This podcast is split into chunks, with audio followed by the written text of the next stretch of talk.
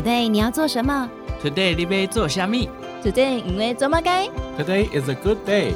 赶快跟我们一起，Today 来读册。Hello，大家好，欢迎收听 Today 来读册，我是笑鱼。好，想请问正在收听节目的大家哦，如果你念高中的孩子跟你说：“哎，爸爸妈妈，我读书好痛苦，我想要休学。”你会怎么做呢？那如果有一天你的孩子突然离家出走，你到警察局去接他的时候，你觉得你的第一句话会是什么呢？那如果孩子的成绩不太好，你要怎么样去提升他的成绩，或是你要怎么跟他聊这件事情？这三题可能都会有一点难，但是我们可能也都会遇到。今天来宾呢，用贴近他们内心世界的方式，用大家意想不到的方式来解决了。在网络上一贴出这个相关内容呢，就立刻引起大家热烈讨论。同时很开心，这些案例都被集结成册。那今天来跟大家分享的这本书籍叫做《放手不放养》，邀请到的作者是东海大学博雅书院思维探索导师许恒佳老师，来到节目当中跟大家分享。老师好，各位听众大家好。好，很高兴跟大家在呃云端见面。嗯，好，先请老师跟大家分享一下，就是什么样的因缘际会底下，老师会出版这本书呢？呃，我在过去其实有将近三十年的时间呢，是跟大学跟高中生一起一起混。然后呢，这些高中大学生呢，后来我就到了体制内，就是在书院教育里面啊，就陪伴学生。那书院教育是台湾比较不熟悉的一种教育的方法。对啊，教育的环境。那我后来在澳门啊，在澳门也待了七年的时间。那后来我太太呢就跟我说：“哎呦，你带学生带这么久，有好多故事可以讲。”我写着写着也想说：“哎，我的孩子的故事其实也蛮有意思的，我就把它写出来。”对，那就像刚刚笑宇一开场讲的这些，就是孩子学习成绩不想读书啊，然后去离家出走啊，然后成绩不好啊，没想到写出来之后，反而引起更多的讨论。然后《镜周刊》就找上我来了，嗯，对，那我就想说，好吧，那既然这个故事这么有趣、有趣，然后也引起讨论，那我就把它写成书吧，这样子。对，因为我我想很多人可能会觉得说，对啊，老师教学生，你知道那个身份跟家长是不太一样的。我以前看一些教养专家在分享的时候，我都觉得你懂什么？你又不是家长，对不对？对对对。但是因为许恒佳老师写的就是是孩子。对，所以家长就很容易会有共鸣，是就会想说，哎、欸，那我的孩子如果遇到这样的问题，或是我的孩子正在遇到这样的问题，老师是怎么解决的？是那对，所以今天好好跟大家来分享哈，大家一定要竖起耳朵仔细听。那不过呢，老师刚刚有提到说，你三十多年来都是跟青少年有这个相处嘛，包括包括你的孩子。那其实有趣的是，在老师的说当中，其实称呼这些踏入青少年时期的孩子为准大人，而不是小孩。为什么老师会有这样的称呼的转变呢？哦，其实这个是一个很重要的议题。呃，我们在大学里面工作的时候，哈，还有在带高中，就是从高中生开始带起，带到大学生，你就发现大家很习惯还是称他们小孩。然后在我读一些呃教育学啊、心理学的书里面，还有一些呃成人成长发展的书的时候，我就发现有一句话我很喜欢。他说：“如果你把他当孩子，教出来的就是孩子。”那我就发现哦，所以根本有一个问题就是。他已经长到这么大了，我们还是把他当孩子，然后就开始去回想很多事情，啊，回想说，其实所有的青少年都已经是准大人了，他们只是行为能力有没有跟上他那个年纪。我会回想到很久很久以前啊，一些人，譬如说很久呃那个王王永庆好了，人家都说什么他十六岁就出来工作，然后什么李嘉诚也是十七岁就出来工作。结果，当我们没有把他当成大人来看，把他当小孩看的时候，他还真的是留在一个小孩子的不成熟的状态。嗯，可是就心智发展的那个轨迹来看，他根本那个时候就是已经会长大的了，已经就是一个准备成熟的状态了。诶，讲到这个，我觉得蛮有趣的，因为我以前看一本书呢，他有提到过去的一些时代，他们生出小孩是要来当帮手。所以那些孩子可能六七岁，他们就开始做很多家务，是，然后或是开始帮忙赚钱照顾弟妹，对。但是现在小孩被生出来是被奉养到可能大学毕业，是。所以是完全不一样的状态，是是是，对。然后在这种状态之下呢，就会产生一种情形，就是说啊，以前那样很辛苦啊，不应该让他这样子受苦，然后他缺乏教育，然后就很辛苦的长大，然后失去童年。可是到了这个年代了之后呢，大家要奉养孩子之后，再回来看的时候，说，哎，当年都这样吃苦都能长大，为什么现在孩子都没有办法吃苦？嗯，你会发现这里面就有很多矛盾的东西。这个也是我想写这本书的其中一个原因，就是。其实人的发展、人的成长是有系统的，在发展心理学里面，在成长在教育学里面，通常一直看到这样的一个轨迹。那我就想说，那我就把这些轨迹放到自己孩子身上来用好了。它有一个基本的模型嘛，基本的模式这样子。当然，我书里面也会提到这件事情，说，诶，为什么这个小孩子那么早放出去让他做，那是发生什么事情？为什么他反而很成熟、很独立、很有能力？那个是有奥秘的。哦，我现在先卖个关子，因为呃，大家还没看到书哈，现在只有听到我们的这个节目。你书里面其实，在 I 的那一章哈，我里面有个东西叫 VSAI，在 I 的那一章会很完整的提到为什么这些孩子会长得那么好，虽然很辛苦。那现在我们没有让孩子，我我们是奉养孩子，没有让孩子受这种所谓的苦，他反而长不好。其实我们在剥夺孩子的的的成长机会。所以我们等下后续会再仔细的谈到。不过，因为像刚刚我们提到说，就准大人嘛，那大家就会好奇，这个是以年纪来区分，还是用什么样的状态去区分他是准大人呢？OK，好，其实呢，讲到为什么叫准大人哈，就是我们常常会，我就用一句话，我们最常发生的就是家长也常发生的一件事情，说说，哎，你都这个年纪，你应该会怎么样了？应该会怎么样？应该会怎么样？对。可是他都没有应该会怎样啊？你会发现。家长自己是分裂的，为什么说是分裂？就是你觉得他应该这样，他又没有那样子，然后你就很生气，然后你是家长，你又没有把他教会，然后你又希望他变成那样子，其实就是有有有一点分裂的。哎、欸，我知道我这样讲完之后，可能有一些家长说，呃、欸，你这样做，你这样好像你们都在骂我们，然后没关系，我也是家长，我也是被骂过来的，所以我们都是被骂过来之后才成长起来的，然后才懂的这样子。嗯，好，那这个应该其实呢，他预设的一个东西，事实上到那个年纪，他的确是有能力做到一些事的。好，那我在我的书里面有谈到我的孩子离家出走的事情，一个国三的孩子可以离家出走过三天，这个生活能力很好、欸，哎。对啊，没有什么钱呢，没有什么钱，他身上全部只有带两百五十块。我找到他的时候，他身上还有一百块。过了三天，而且他是从台中到台北，然后呢，我发现天呐，他身上竟然还可以剩一百块，只有用掉一百五十块，而且没有饿，然后没有渴到，一切顺利这样子，这个生活能力很强。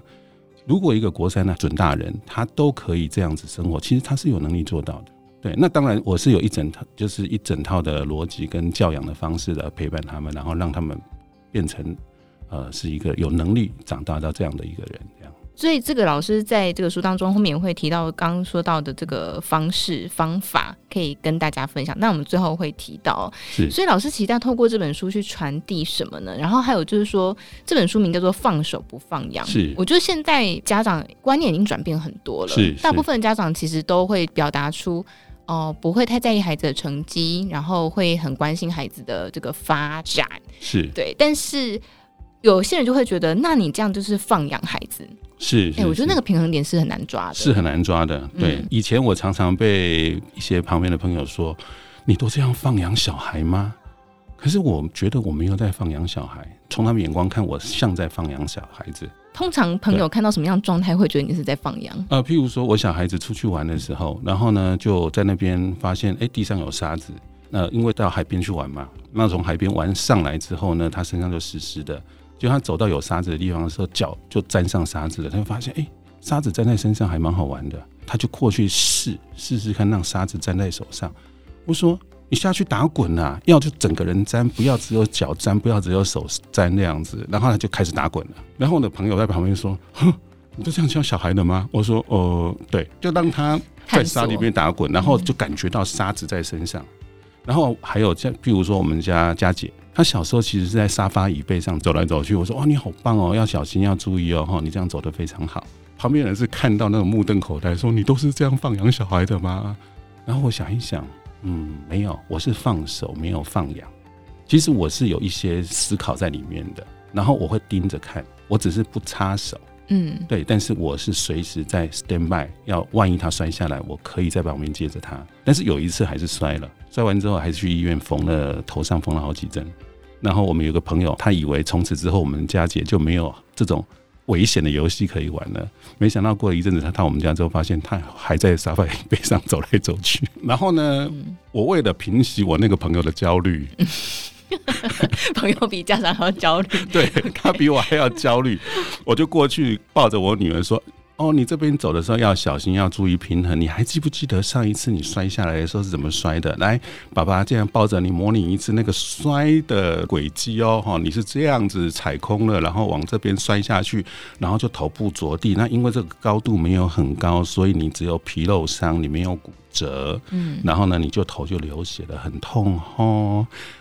所以你要小心哦，下一次不要再让这种事发生在你身上的。那我女儿点点头说：“嗯，好。”然后他就继续走来走去。哎、欸，其实沙发那个高度我还可以接受，但是老师书当中有提到另外一个，嗯、是您的儿子对爬到什么杆爬杆的顶端，坐在上面，我们那个杆应该很长，很高啊，那个大概一层楼多高。对呀、啊，对。但是老师还是允许孩子这样。对，可是老师吓死了。对啊，对不起，我这种家长很讨人厌。我哎，我觉得这也是书当中提到另外一个很重要的部分，是跟老师合作。是，其实我们是有跟老师合作的。其实老师也观察了他一阵子，然后发现他会这样爬，老师就很害怕，然后就来问我说：“哎，那个你们家儿子会这样子，好可怕哦。”我说：“他多久了？”他说：“他爬两个礼拜了。”他说：“那有没有任何一次快要摔下来的样子？”他说：“没有，都爬得很好。”我说：“那他就很熟练啊，那就让他爬吧。”然后老师就说：“那如果别的学生有样学样怎么办？”我说：“请家长来告诉你说，我同意让他爬。如果他发生什么状况，学校免责啊。当然，我我是这样的家长，我不是鼓励所有的家长这样做哈，这样子不是太好的事。但我觉得我知道我的孩子在干什么的时候，我就会觉得，哎，我孩子这样做是有他的理由的。我会首先选择支持我的孩子。当然，老师的担心也很重要。嗯。因为我自己也当老师，我也知道在那个集体的环境当中，这样的事情有多可怕。所以呢，我们也很快的去跟老师讨论这件事情。然后当天晚上，我就跟我儿子讲：“哦，你有在爬杆是不是？你告诉我你爬杆的时候的心情。你爬杆看到什么？你最开心的事情是什么？你爬的过程当中发生什么事？”啊，你的鞋子这样爬爬爬，是不是磨到了？哦，原来你鞋子就是爬杆爬到磨破的，难怪我们最近以前都是三个月帮你换一双鞋，因为那个年纪爱跑爱跳，鞋子很快就坏掉。最近都是差不多两两个月就要换。哦，原来是爬杆爬坏的。哦，你好厉害哦。然后孩子觉得哦，我没有被骂。然后我就说，哎，可是老师很担心，因为你这样很吓人。他说，哦，想也知道他们一定吓得要死。我说，对对对，所以哈。如果你看呐、啊，如果爬了熟练了，不用再练了，你就不要再爬了。嗯，他想一想说，嗯，好，我看着办。不过也还好啦，没多久啦，就过几天，他就后来，我就说，哎，你有在爬？他说不用了，不要不要再吓老师了，说我不要爬了。我觉得那个刚才老师分享那个对话过程，大家可以去转换角色去体会一下那个孩子的感受。是是是，就是我爬了，但是我是被理解的。是，有人理解我的，想要好奇我的动机，好奇我的想法，是我的感觉。是。然后才去针对可能老师担心的问题去讨论，是，而不是一开始劈头就是哦，老师很担心，你知不知道？呃，对，这个观点其实就是我在书里面一直强调的一个点，嗯，叫做你在意孩子在意的事，孩子就会在意你在意的事，顺序要颠倒一下。对，他就是脑袋前额叶没长好嘛，他就是没有我们家长已经长到一个程度的理性啊成熟。那既然是这个事实，我们就来应对这个事实嘛。那我就先接纳你的前额叶不长好，我还。跟你一起梳理一下你是怎么想的，那你梳理完了，你舒服了，我们也舒服了，然后就觉得 OK 合理，那我就不爬了。对，这个就是先去在乎孩子在乎的事情，孩子就会来在乎你在乎的事。但是我要帮很多家长问一下哈，嗯、这是额外问题哈，是就是是在老师刚刚分享那一段过程当中，老师有焦虑或担心过吗？听起来老师好像是那个在教养过程当中都很淡定的家长。就是然后你们会贴近孩子，当然这我觉得这也是很多家长心目中对自己的理想的样貌。对，我们也很希望自己是这样的家长。是，但是我们有很多担心，很多焦虑。老师，难道你都没有心中的担心跟焦虑吗？呃，当然有啊。那你怎么有办法先站在孩子的立场去思考这件事？因为我们自己，其实我在年轻的时候，我其实也是长过来的。人生的任何一个阶段都在成长，包含我现在到五十几岁了，我也在用五十几岁的方式在成长。那早年的时候年轻气盛嘛，还是会觉得很炸、暴躁这样子，然后暴躁完自己就会后悔，然后后悔了之后就发现，哎，我这样会伤害我跟太太、跟孩子的关系，所以我必须要改变。其实我女儿就是佳姐小时候，她很小的时候，其实有一阵子吃饭就越吃越慢，越吃越慢，吃到慢到都受不了。问题是我们下班好累，你可不快点吃完，我要洗澡休息了，好不好？对，慢到一个程度是我终于爆炸了。对，我直接把筷子往地上一摔，把筷子摔断。那我就大吼：“快吃！我受不了了。”对，然后我女儿吓坏了，然后开始边哭边吃。然后等到我 calm down 之后呢，我就发现哦，对，我下班太累了，我好累哦，我需要照顾我自己，不然我没有办法照顾好我的孩子。然后当然我是基督徒啊，我就会跟上帝祷告说：“哦，天哪，你真是一个烂爸爸，上帝啊，怎么办？”这样子。对，那当然就是反正有信仰嘛，就会觉得说好原谅自己。然后当原谅自己之后呢，我就去重新去看我跟孩子之间的这个互动，我发现我需要跟他道歉。佳姐那个时候还很小，还非常小，但是我还是很认真的把他抱过来说。爸爸要跟你道歉。今天你晚上吃饭的时候啊，发生的那个过程，我全部讲一次。然后讲完之后，我就说我很累，我好累哦，所以我就失控，我就暴怒，我就把筷子摔断。然后我看到你被吓到了，我很难过，因为我不希望你受到爸爸的伤害。我就跟他说：“爸爸跟你道歉，爸爸这样做不对，可以请你原谅我吗？”然后他就说，他就点点头说：“好。”我需要你很清楚的告诉我说：“爸爸，我原谅你。”你可以这样讲一次吗？让我很清楚的收到。然后呢，我女儿就说：“好，爸爸，我原谅你。”那这些事情都是点点滴滴的累积的。当然，这是印象特别深刻的一个故事嘛。那其实还有很多，慢慢的训练，慢慢的看书，慢慢的整理，调整自己的心情。其实看这本书，其实有个点很重要是，是先不要觉得说哇，我就要做到这样子。它是一个很有效的结构，是一个系统跟那个逻辑很清楚的。但你先照顾好自己，再来做这件事情，或你可以边照顾好自己，边照这个方式去教养你的小孩，这也是一个很好的做法。我觉得这是，这也是老师我在看老师这本书的时候的心路历程吗？是，我觉得就是会有那种边看，然后会边学习边赞叹，然后也会边自责边沮丧，嗯，然后再回头再照顾一次自己的情绪，是，然后再回头应用。我觉得就是这个心路历程。但是我刚刚很开心可以听到老师说，哦，原来老师有一个爆冲的事情啊，爆冲啊！其实我到现在都还会爆冲，真的吗？啊，真的，真的，真的。但是，但是，呃。现在基本上只有四个人会看到我爆冲，一个是我老婆，啊，各位天下的老婆，你们辛苦了，你一定都是看到老公爆冲的那个人。另外是我三个孩子会看到我爆冲，但是我三个孩子是在国中之前，嗯，是不会看到我爆冲的，他会觉得爸爸妈妈情绪很稳定，然后一直到最小的老三，就是诺亚，他上国中之后，才突然发现原来。爸妈会吵架，他还有一度会觉得说，是不是我的问题？因为哥哥姐姐都去了蓝屿，然后只有他留着，所以我们两个就吵架了。我说没有，跟你没有关系，因为其实我们都会吵架，只是你们在国中之前，我们会很刻意的不在孩子面前吵架。哦，就关起门来，夫妻要谈什么好好谈，但是一出来就是很一致。对，但是我觉得你们已经到准大人了，已经到这个年纪了。已经不再是小孩了。你要看到，其实爸爸妈妈会吵架。我觉得老师要出另外一本书了，你要出一个伴侣 伴侣沟通的书。我觉得当然这是另外一个议题了，就是说夫妻两个人怎么样一致。因为其实，在书当中有提到说，哎、欸，就是很多家庭是习惯一个人扮黑脸，一个人扮白脸，对这件事情。但是我记得我们在下一集应该会提到。好，我们这边就先不提哦。不过，因为像刚刚我们在提到，就是跟孩子的这个。相处的过程啊，其实有一段时间很流行，就是所谓的父母当孩子的朋友哈。是。那当这个孩子逐渐长大成为这个准大人，您觉得家长的身份会跟着转变吗？那到底这个教养的这个终极目标会是什么呢？好，其实我听到你讲这个问题的时候，我第一个反应是父母当孩子的朋友这件事情，我并没有太赞成呢、欸。因为父母跟孩子之间的互动，好，先回答一下。刚刚你说家长的身份会跟着转变吗？我要很直接的说，家长的身份不会变，因为你永远是家长，身份不会变，那你角色会变。身份是不会变的，你就是他的爸爸，就是他的妈妈，就是他爷爷，就是他奶奶，身份是不会变的，但你的角色要变。那家长这个当孩子的朋友这件事情呢？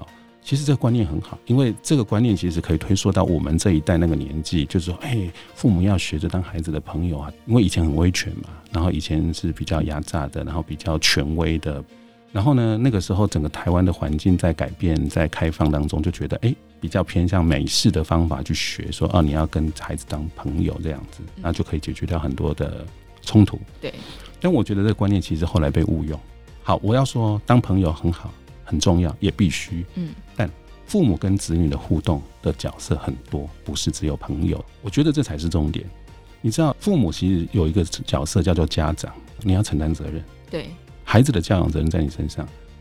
呃，三道猴子的朋友会不会跟他承担责任？不会啊。对，你要他当然你知道吗？大家看三道猴子就知道，他就在旁边讲讲讲，啊，你怎么这样这样这样这样？然后呢，然后你走吧，然后我没有钱借你喽。但是你是家长啊，你可以说，哦，这样这样这样，那你去走吧，那我就不理你了。你不可能，你必须理他，因为他是你的孩子，嗯、对，他是你的子女。好，第一个家长，然后再来是监护人哎，监护人是有法律责任的，然后你也会是孩子的老师哦，是某一种 mentor。你也会是你的子女的教练，你有时候会是你的子女的哥哥或姐姐。如果你要当弟弟妹妹也可以啦，就搞笑一下这样子。嗯、那你也是他的长辈哦。这个世界有很多长辈，你也是子女的领导者哎。所以你看，你有这么多重的角色，你怎么可以把自己限定在朋友这个角色呢？所以我觉得更。当然，这样一讲，有人就压力更大。我相信家长就是压力更大。哦，我已经很难搞了，只要当个朋友而已。现在原来还不只是要当朋友，我好累啊！有这么多角色要转换。是是，那我我还是要跟各位家长说哈，因为我自己也是家长，我自己是大学的老师，也是家长，所以我想跟大家讲，我们也是这样苦过来的哈，大家一起辛苦。嗯，哎，那走过来之后。至少我把我的经验跟我的逻辑跟思考的整理放在这本书里面，帮助大家去有一个比较可以参考的。好，所以呢，家长的身份不会改变，但角色的比重会改变。你可能孩子还小的时候，你很强烈的角色就是家长跟监护人，对，然后甚至不是太适合当朋友。孩子还很小的时候，有时候老师说你是不能当朋友的。但随着孩子长大，进入准大人，变成子女哈，我我要强调哈，我一直很很想说。子女、子女、子女就是一个中性的名词，孩子就是小孩哈，嗯、所以有时候你听我谈子女，就是他长大到准大人之后，嗯，你的子女这样长大到一个程度，你才开始要多一点，呃，譬如说是呃教练的角色啊，或者是朋友的角色等等等这样子。可是回到一个点，为什么想谈朋友？你要当他的朋友，因为你想要当一个善意的陪伴者，这很重要。我觉得他已经不是一种角色，而是一个心态。说我愿意成为一个善待我孩子的人，那这种善待你孩子的人，在他们的环境当中，你看到的那个角色叫做朋友。所以重点不是朋友这个角色，这样就搞混了，而是你愿意善待你的子女，其实是这样的一个核心的心态。对，是。不过我们要再来聊聊，就是说。很多家长的恐惧跟慌张，其实也来自于说，因为过去像刚老师说，我们可能过去比较多是家长监护人的角色，哈，定很多规矩，是帮孩子订立一些界限，好，那孩子在这个阶段都会乖乖听话，他会照做。但是迈入了准大人时期呢，开始会有一些自己的主张。好，其实我们大家在在他们两岁的时候，开始出现一些说不的这个状态嘛，好，但大到了更大，说不的几率就会再增加了。对，所以家长就会有一种哇，我失去了掌控感。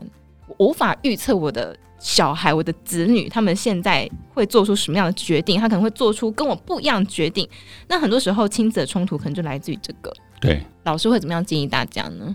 好，呃，回到刚刚提到的掌控感这件事情，为什么会要想要掌控感？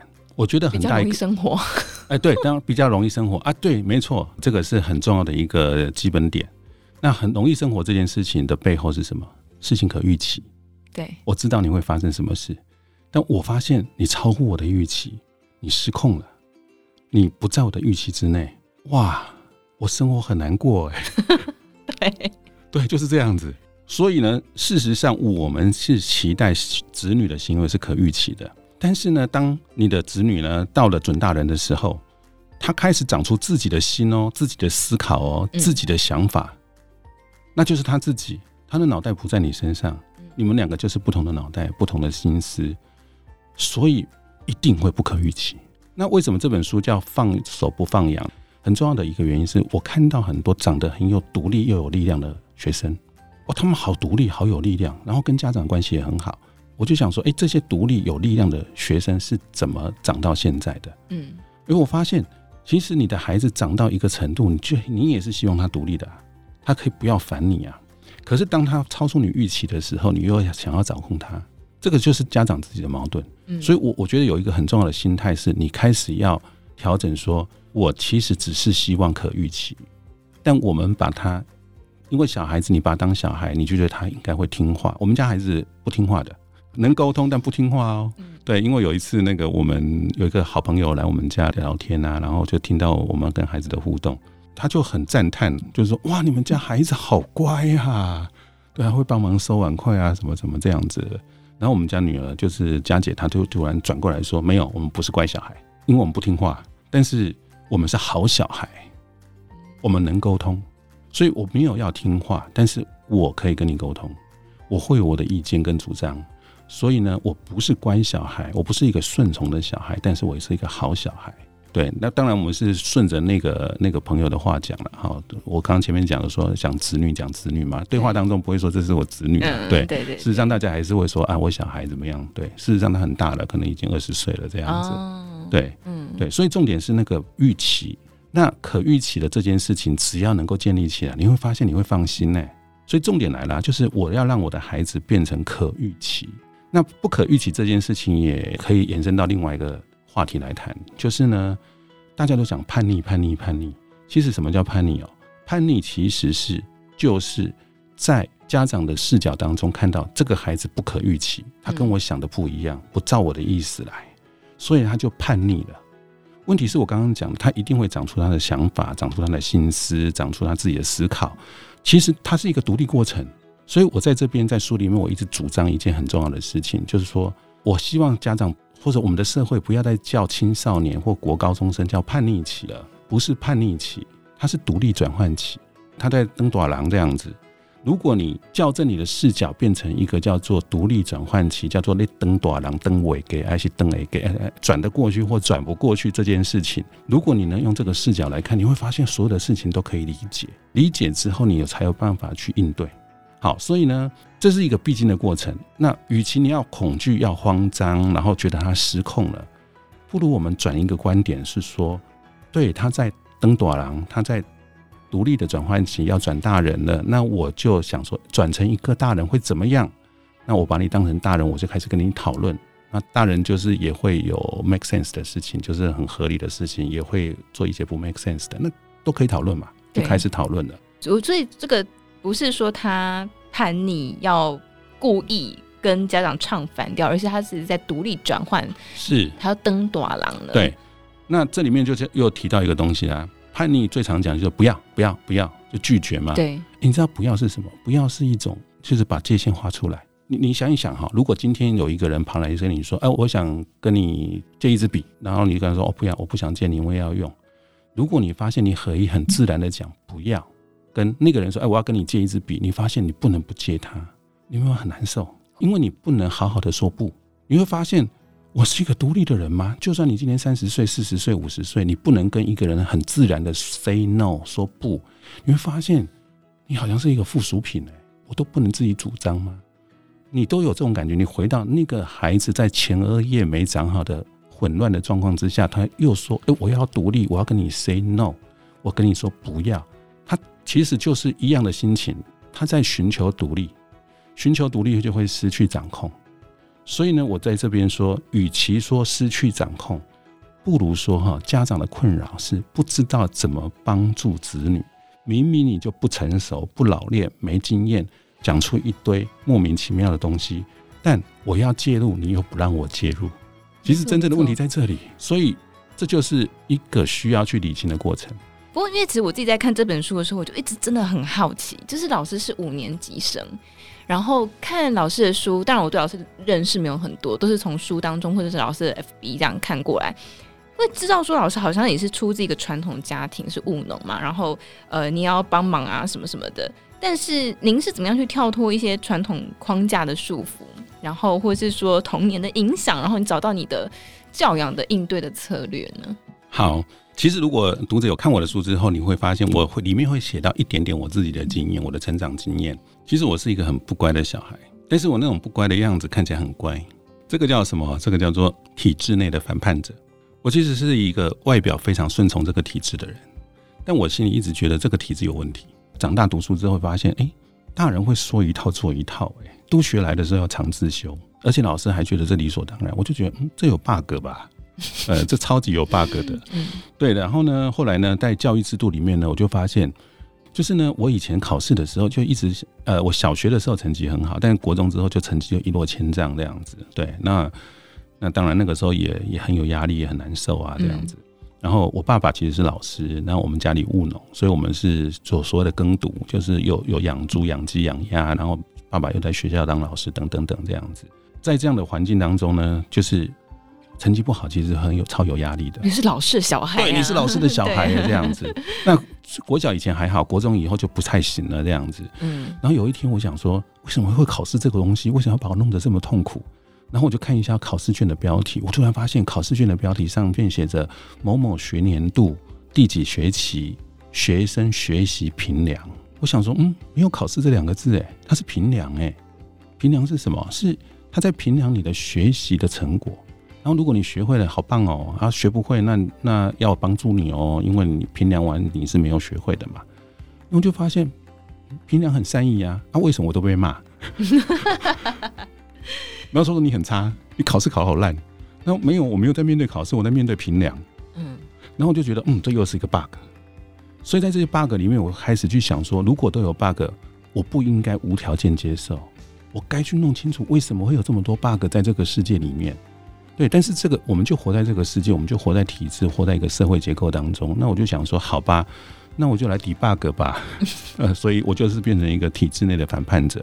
那这些事情加起来之后，当然刚刚有提到嘛，因为我爸是小学老师，他会从学校借很多书回来给我们看，在那个年代很很少见，非常少见。嗯，所以呢，我是有大量阅读。那大量阅读就会思考，然后呢，就是看到知识的力量。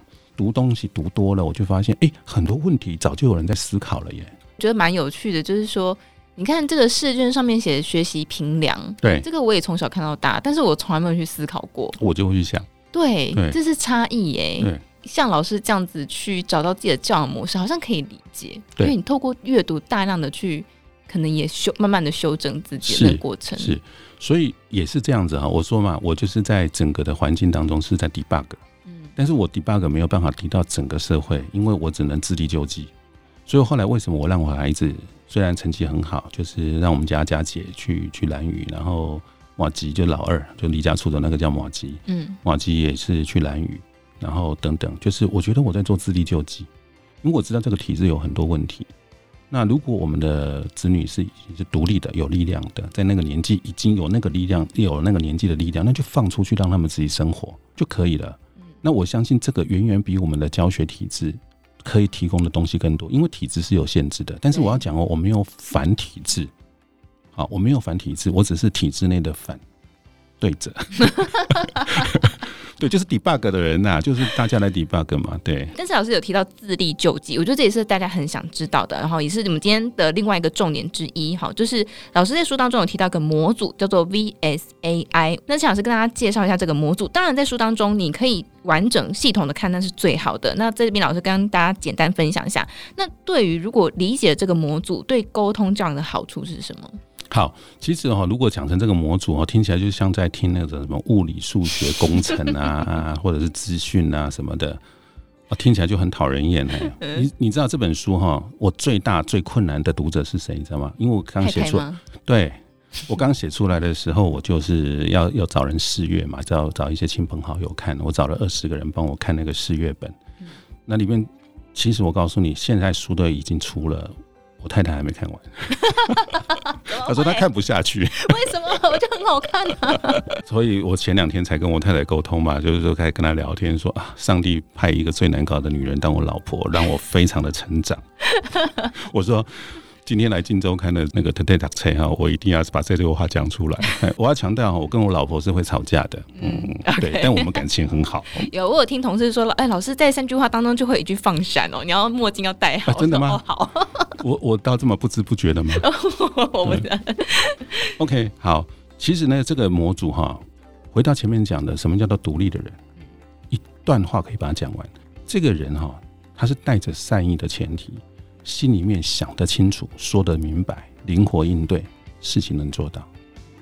哦，我再讲一次啊，想得清楚，说得明白，灵活应对，能把事情做到，你就是发现这个人就是可以被信任，你跟他关系就很好。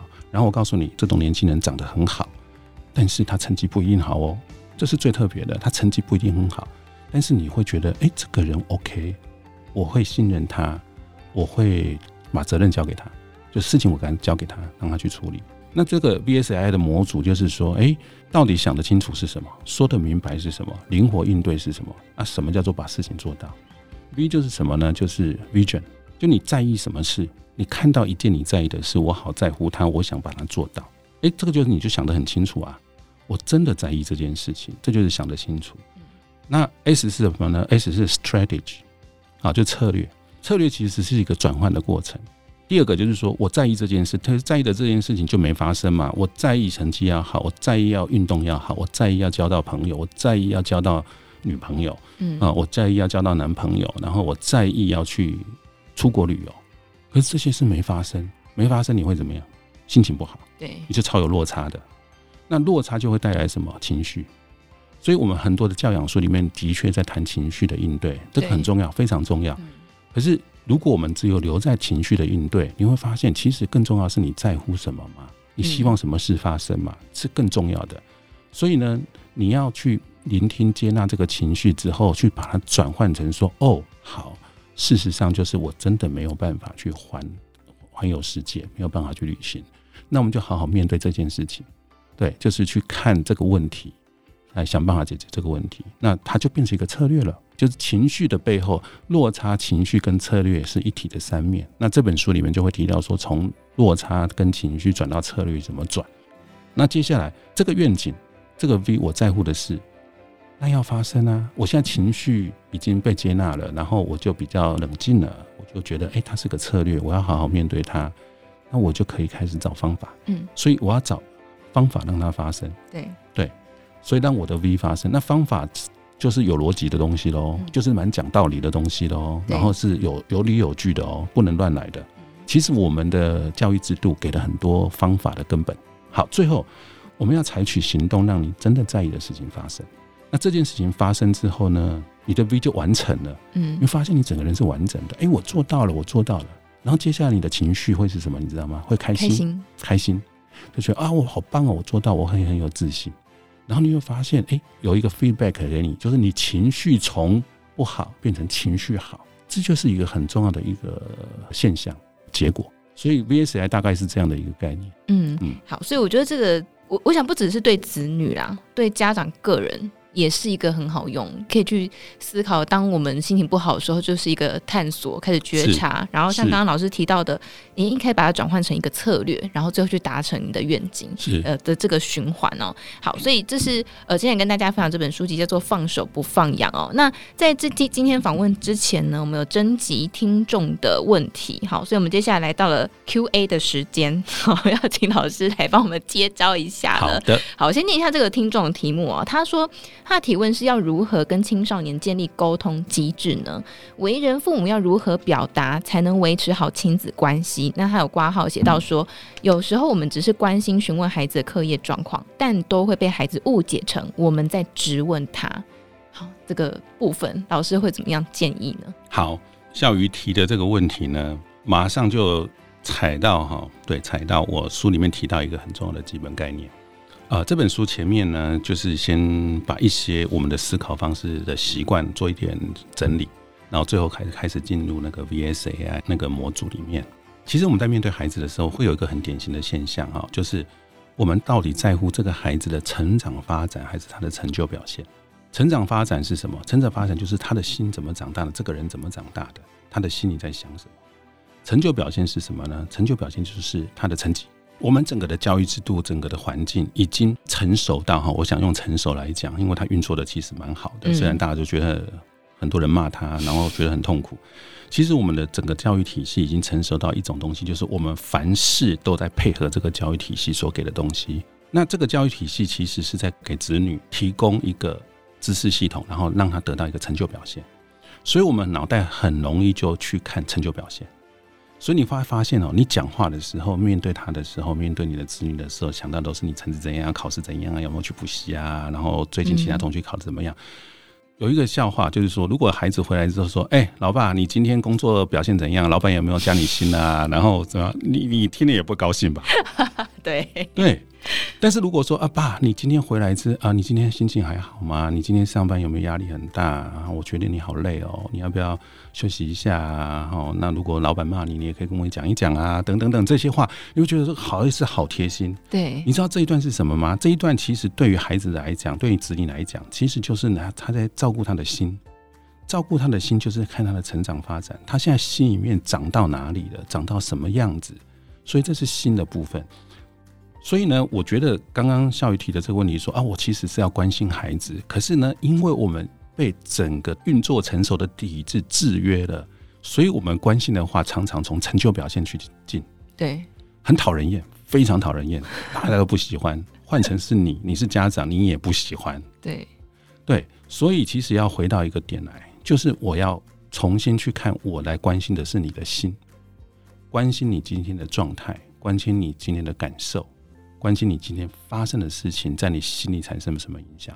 你知道我我三个孩子哈，从小的时候回来，或者是长大之后就是回来，回来我们也会说，哎，今天在学校怎么样？我们不会问今天功课，我们只有今天在学校怎么样。然后呢，他说嗯还好，然后就走开了，不理我哎，也不理我太太。啊，你猜我的反应是什么？是什么？啊，就不理啊。你没有追问吗？没有啊，不会。大概可能过了半小时或吃饭的时候，他说：“哦，今天哈，我那个同学谁谁谁啊，怎样怎样怎样，哎，开始讲起来了。OK fine，因为他已经准备好要跟你讲了，但是他回来他就调整心情，他可能需要休息，他可能需要转换场景，所以他不想理你，那就不要讲，就不要讲啊。而且因为我讲的是一个非常大范围的，然后所以他就没有那种成就表现的威胁感。那有更好的做法，好，譬如说我刚刚讲的是是一个比较简单的基本的。”像我面对我的子女或者面对学生，其实我可以精确到是这样子跟他聊天的。好，比如说回来家里之后说：“哎，你那一天跟你同学呀说要借那个电动啊，他后来借你了没有啊？我今天都没看你带回来。”我就会很清楚的知道他在发生什么事，他要谈他的事，不会问学习成绩哦，不会问功课哦，不会问考试，我在关心他在乎的事。所以你知道这个地方哈。第一个，我们要先脱离一个东西，你要看的是成长发展，而不是成就表现。第二个是你要在乎他在乎的事。我们这个 VSAI 里面会讲说他在乎什么，所以呢，其实要面对的是你在谈子女在乎的事情，他就会在乎你的事。所以我们会从这个去关心他。你要关心他的是他在乎的事，而不是呃成就表现。那他就会开始愿意跟你互动。哦，诶，原来你你有在注意我在乎的事。这个沟通就上来了，所以我觉得刚刚孝瑜的这个问题的第一个最主要的症结点就是，其实你家长关心他是好事，很棒，对，这是非常好的。但是呢，请你注意，你要关心的是他的成长发展，而不是成就表现，甚至要刻意避开成就表现。我再帮家长问一下，因为家长都说，可是他已经国中了，他要升高中，要升大学了。他的学业可能很重要啊，我我不能问一下一两句他今天考怎么样吗？我只想好奇关心一下他考的怎么样，我这样问不行吗？呃，不行。哦，不行吗？像刚老师说，我尽量避开这个部分。我为什么讲不行？你都试过那么多次了，不是吗？啊，那没有用。不是每次对不行啊？为什么不行？因为每次你都被儿子骂，不被你的子女骂，白眼这样，对，被白眼啊，不理你啊。当然有些觉呃亲子关系好，可能就也 OK。当然这样讲话就是家长就讨厌我这个家长了。对，就是不行啊，那怎么办？其实我们家三个会不会告诉我们他们的成绩？学生会不会告诉我他们的成绩？会耶，事实是会的，会主动说，会主动说。好，所以其实可以，当然你可以关心，但是请你先忍耐一下，你先关心他的成长发展，顺序调一下，就调一下就好了。这个叫做什么？你知道吗？这个叫做你要管理你的孩子，然后管理你的子女，你要先理他，再管他。你有理他，他就会被你管。对，但是那大家都是管你，你先管他，他就不理你。啊，你就先理他，他就会被你管。对，这老师在书当中有提到，所以我非常推荐老师这本书《放手不放羊》哦，老师就是在里面写的非常系统性、很完整，然后里面有很多案例故事跟大家分享。那你也可以去对照你自己的这个状况。好，所以今天跟大家分享这本书籍《放手不放羊》，也再次感谢我们东海大学博雅书院思维探索导师许恒佳老师精彩的分享，谢谢老师，谢谢大家。好想请毛利小姐帮我问理财问题哦。听完 Today 来 taxi，，好希望分享学习心得哦。我想跟主持人互动，要怎么联络啊？编辑室好好说的报道太棒了，我也想回馈耶。这些也有你的心声吗？我们听到了，欢迎加入荆州大耳朵 Podcast 粉丝专属社群平台，只要点击资讯栏连接并输入昵称，就能马上互动。我们等你哦。